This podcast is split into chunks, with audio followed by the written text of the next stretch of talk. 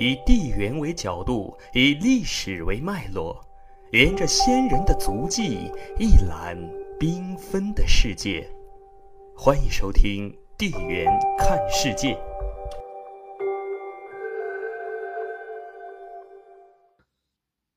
应该说，楚国的这次落败，北方诸国还是乐得在边上瞧热闹的。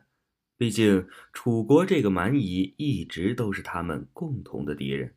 即使有人想救援，一般的小诸侯国也是绝不敢淌这趟浑水的。或者说，只有与楚国同等量级的边缘大国才有这个实力做这件事。从这个角度来看，如果楚人希望从外部找到力量帮其击退吴军，只能希望寄托在渭河平原的秦国、山西高原的晋国以及山东丘陵的齐国身上了。由于晋国与楚国一直是中原争霸的直接对手，楚人如果向他求援的话，无异于引狼入室。这样看来，只剩下齐国和秦国作为选项了。如果从共同的利益角度来看，齐国应当是很好的求助对象，因为吴国一旦做大，势必会沿海岸线向北扩张，并直接影响齐国的利益。问题是，如果齐军从山东半岛起兵往江汉平原的话，他们的行军距离甚至比吴军还要远，并且齐军亦无法像吴军那样借淮河之力降低行军的强度。当然，如果齐国人愿意的话，攻击淮河下游以及江东平原，逼迫吴军不得不回援本土，也是一个好办法。这样的话，围魏救赵的典故就会提前发生了，只是相对应的成语会变为围吴救楚罢了。不过，富裕的齐国人偏安思想过于严重，无论是在当时还是在后世，他们对于长江流域的蛮夷之地都缺乏足够的兴趣。更何况，无论是吴国还是楚国，成为了江淮流域的大哥，都有可能会沿泗水而上。影响齐国的利益，后来的事实也的确如此。因此，站在齐国的角度来看，看着这两个潜在的对手拼得你死我活，自己在边上坐山观虎斗，似乎是不错的选择。经过排除法，秦国成为了最后的答案。如果放在战国时期，楚人是绝不会想到向秦国求援的。因为向南扩张至汉中盆地以及四川盆地的秦国，已经直接与楚国发生地缘冲突了，并且占据上游优势的秦国，对于楚国的威胁要远甚于三晋。因为那个时候晋国已经分裂为了赵、魏、韩三国了，而在春秋时期，秦国的基本力量还是被限制在渭河平原。对于秦国人来说，能够进入中原参与争霸。一直是他们的梦想，只是由于晋国人占据了崤函通道，秦国人在春秋的大部分时间里还是只能困于关内。就渭河平原与楚地来说，并非不存在直接沟通的途径，只是仅仅具有渭河平原的秦人尚无实力和勇气去对楚国发起挑战。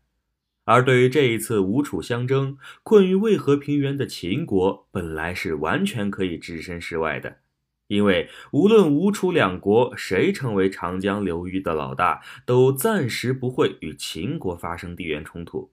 这既是楚人最终决定向秦人求援，也是秦人犹豫要不要去淌这趟浑水的根本原因。最终的结果是在楚人的苦苦哀求之下，秦人还是决定出兵相助了。毕竟能够有机会东出渭河平原，显示一下自己的实力，对于秦人来说还是很有诱惑力的。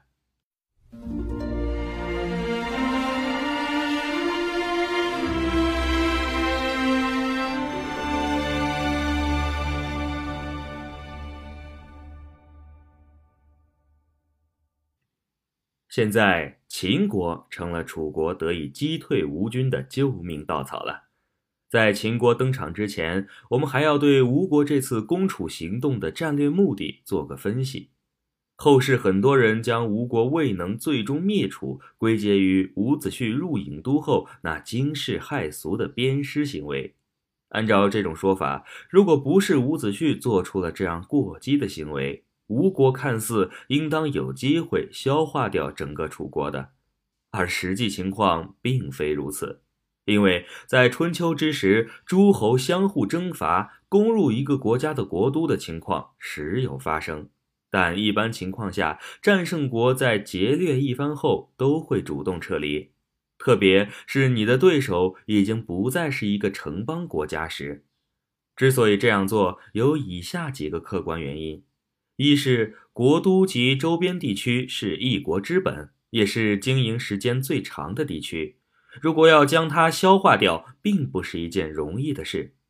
另一方面，如果将对方的国都纳为己有，而又不让其异地复国的话，很容易引发周边国家的不安，并干涉战胜国的这种兼并行为。第三是当时的人口基数过小，没有足够的人口迁入来消化被占领土地。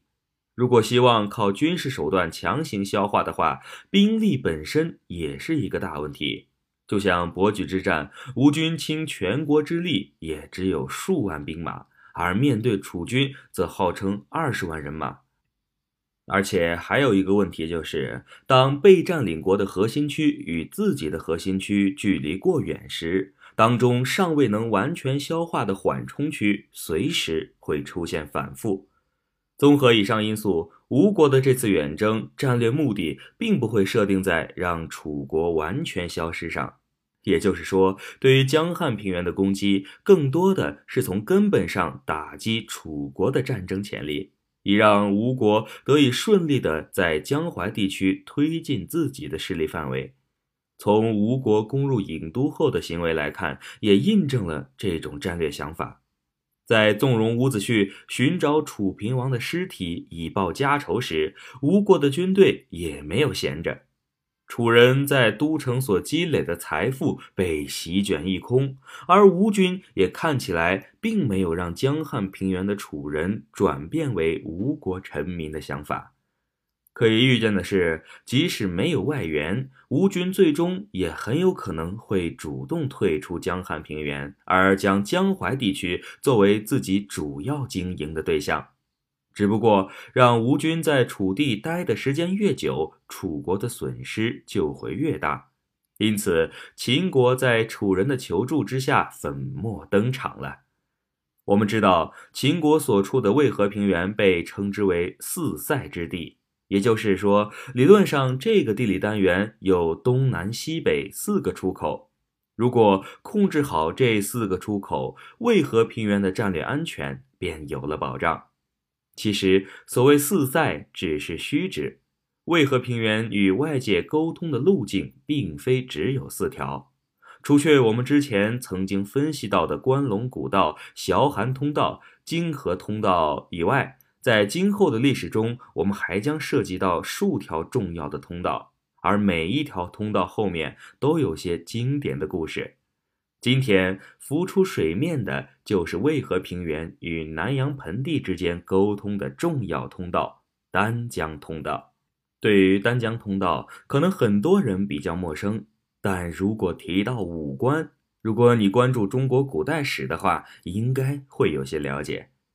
一般而言，每一个重要的关隘都会扼守一条重要的通道，而每一条重要的通道又会连接两个独立的地理单元。